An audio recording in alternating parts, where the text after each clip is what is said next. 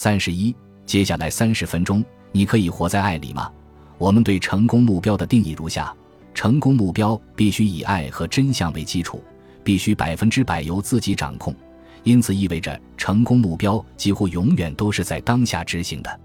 成功目标是前往欲望的下一步，决定了你所做之事的内容、方法和原因，而欲望就是那座天线塔，决定了你前进的方向。在本书第一章，我们设定了终极成功目标或自己最想要的内在状态。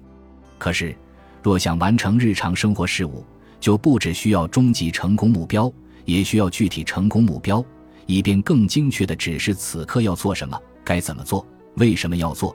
也让我们明白自己有能力做到，无需仰仗意志力。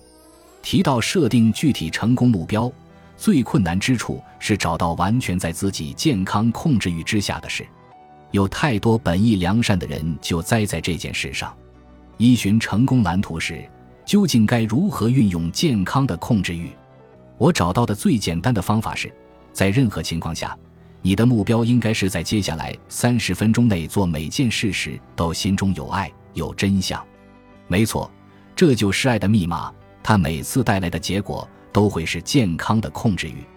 而一旦使用删除和重写程序的工具，爱的密码甚至符合百分之百由自己掌控的要求，因为没有其他人能控制你的内在状态，除了你自己。实际来说。你的欲望将帮助你决定接下来三十分钟左右你要做什么，但爱的密码始终都在告诉你如何做和为什么做。要心中有爱，专注于此时此刻，并且放下最终结果。事实上，什么已不再是你的首要目标，如何和为什么才是。重要的是过程，而不是最终结果，因为决定外在结果的永远是内在状态。然而。你在这里可能注意到我的用词稍有不同。首先，除了爱，我还加入了“真相”一词。真相与爱息息相关。不过，既然本书第三章已解释过依据真相生活的重要性，我希望两者能呈现更有意义的差异。其次，我注意到，如果只是建议大家做任何事都心中有爱、有真相、专注于此时此刻，许多人很难把这个观念化为实际行动。仔细想想，我请他们做的是今生今世每分每秒都活在爱中。可想而知，有些人会觉得这件事很难做到，尤其如果他们过去曾试着活在爱中却徒劳无功，而这成了他们生活中另一个压力源。不过，一旦我建议他们只要接下来三十分钟内活在爱里就好，多数人会发现这比较容易做到。他们或许无法永远这么做。但在接下来三十分钟内，倒是可以试试看。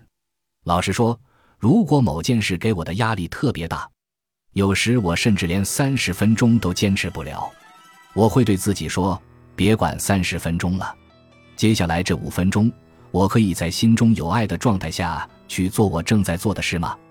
通常改成一次五分钟，我就能做到，即使是在极大的压力下。